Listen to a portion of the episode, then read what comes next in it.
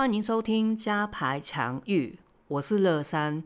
在这个 podcast，大家可以接收到的资讯，就是有关于家族系统排列，简称家牌的一切，由它的基本理论到操作到案例，以及在家牌的角度，他会如何去解读身心行为问题，譬如说自杀、成瘾、疾病等等。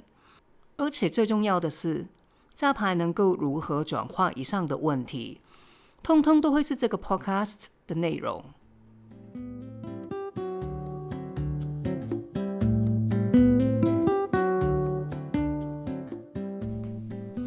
嗨，在收听加牌场域的朋友，你好！在刚过去的二十一、二十二号的周末，我参加了我人生第二十一个四级。也就是我第二十一期当摊主，为了这一期的四集，我特地准备了一块立牌，上面写上了我对于扎牌的理解跟定义，还有就是我买了一个展示架去展示我的扎牌小人偶。因为其实之前的四集当中，我都有带我的小人偶，但这是一直因为心性的问题吧，我一直没有把它们拿出来 放在桌子上，都是收起来。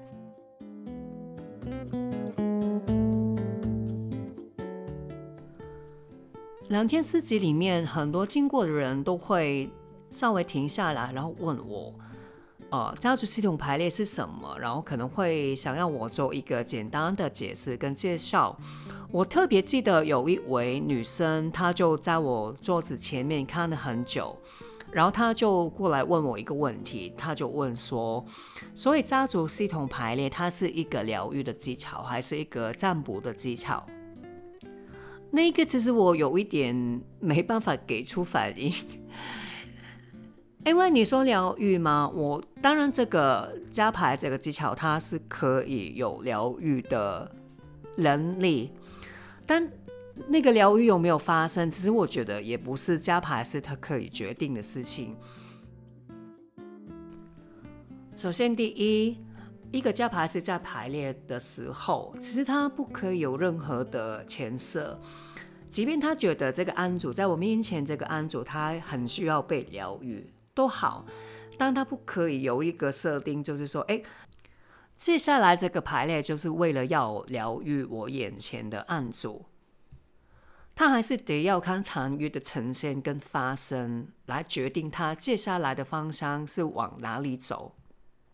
第二，如果疗愈要在排列当中发生，加牌师他需要有一个能力找到这个系统的爱在哪里，案主的爱在哪里。然后把他们都带进排列里面，这个就会牵涉到加牌师的经验跟能力。所以最后疗愈有没有发生，其实也不是加牌师或案主可以说了算。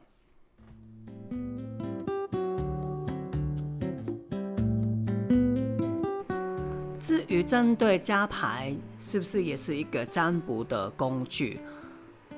关于这个，我可以非常肯定的说，加牌它确实在场域里面，我们可以预测一个事件它的发展、它的走向。确实，我们在场域里面可以有机会看见。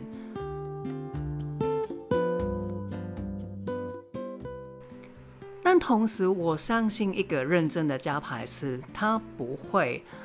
为了要预测一个事件的发展而进行一个排列，也不会单纯的把加牌视为一个预测的工具。怎么说呢？我会用一个举一个例子来做说明。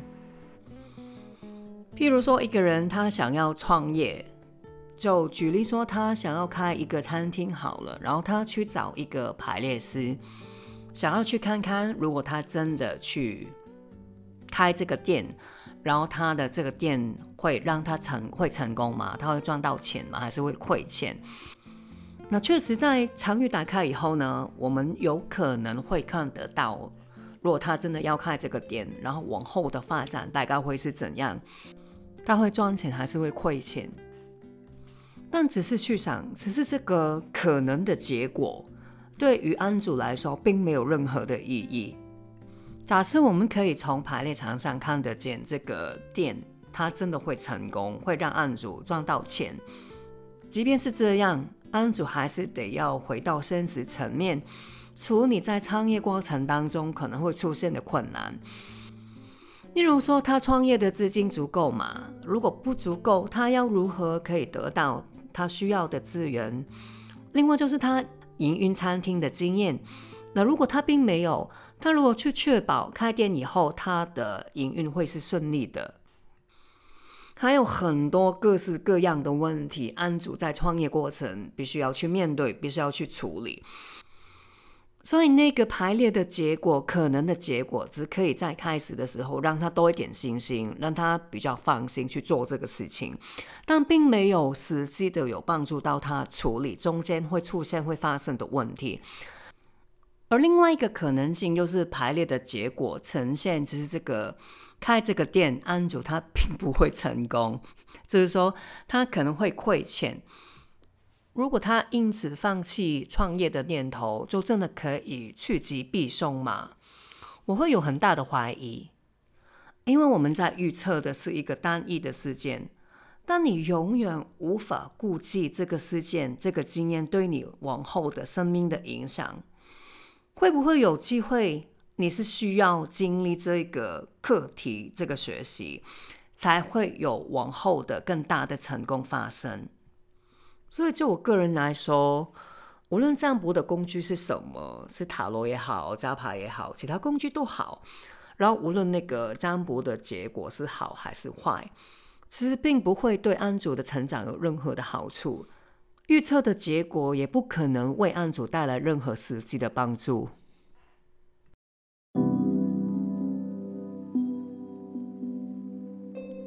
那提到关于加牌的预测能力，接下来我会想要分享一个发生在两年前的排列个案。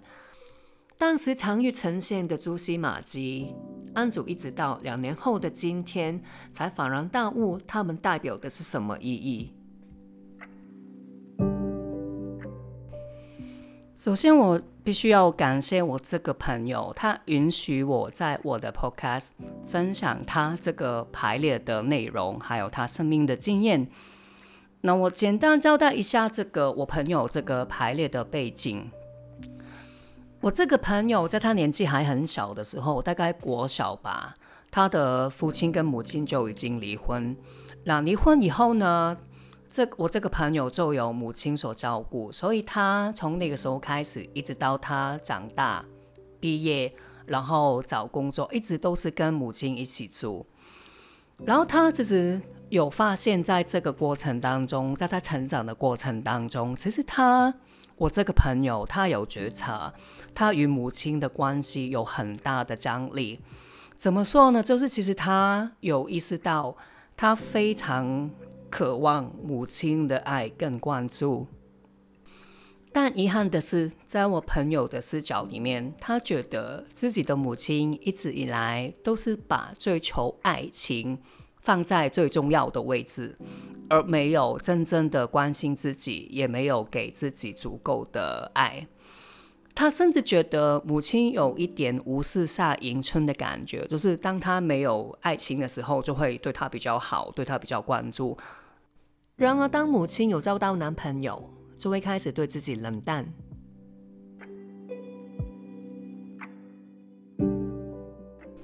我朋友觉得，他跟母亲的关系其实让他已经受苦了一段很长很长的时间，所以他希望可以透过排列，可以接受母亲，他可能真的没有办法给到他所需要的爱跟关注。他希望可以看到这个事实，然后学习接受。可能的话，当然他会希望放下，不再跟他母亲走缠，然后彼此过好各自的生活。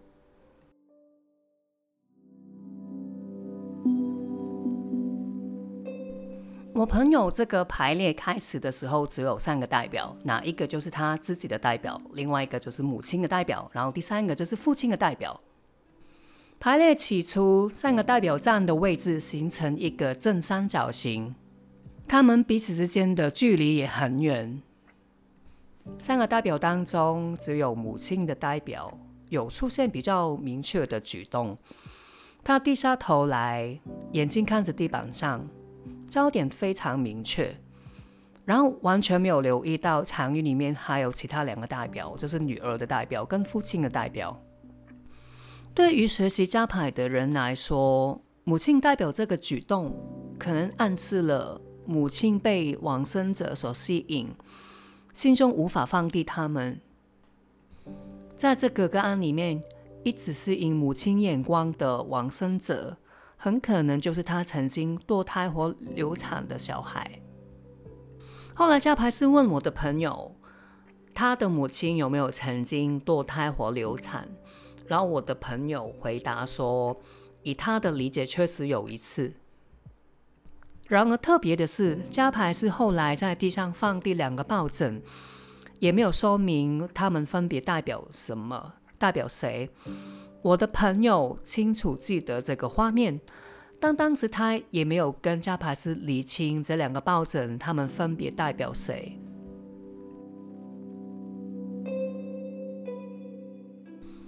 同一时间，父亲的代表慢慢往案主的代表靠近。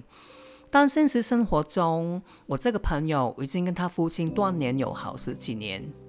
这个排列最近已经两年，一直到几个礼拜之前，我的朋友他找到父亲的联络方法，还约了他见面。久别重逢，父亲说了很多他们离婚之前一家人相处的点点滴滴。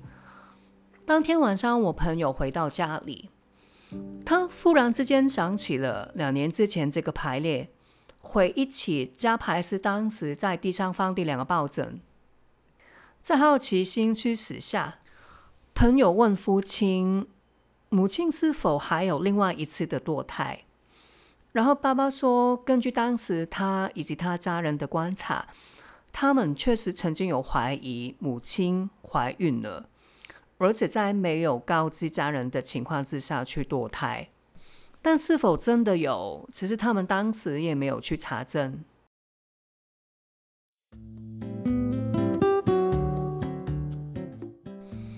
后来我朋友跟我讨论这个排列，他也非常好奇，为什么加牌师可以知道，其实他母亲曾经有过两次的堕胎，而不是他所知的一次。以我个人的理解，我们每一个人所身处的系统，无论这个系统是你的原生家庭，或者是你工作的机构，其实他们都会有一个 database，而这个 database 它会记录在这个同一个系统里面每一个成员的资讯，无论这个成员是还活着还是已经死亡都一样。而加牌式的优势就是可以直接从系统的 database 接受资讯。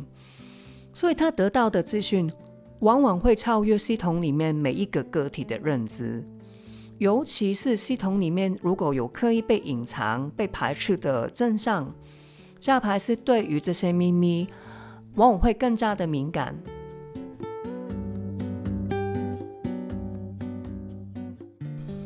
我朋友这个排列其实还有另外一个重点吧，就是当时我们看见父亲的代表。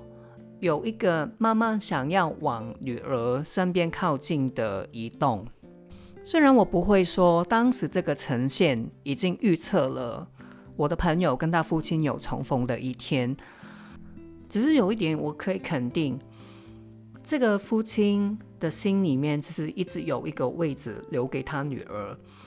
虽然在现实生活当中，他们已经没有联络对方十几年。但在潜意识层面，在能量层面，父亲想要靠近女儿，这个是毋庸置疑的。虽然到目前为止，我的朋友还是没有找到一个方法跟他母亲和解，但这一次的重逢，我是可以完全感受到我朋友的喜悦，而且我也为他觉得很高兴，因为相隔了这么多年，他终于可以再次感受到父亲对他的爱。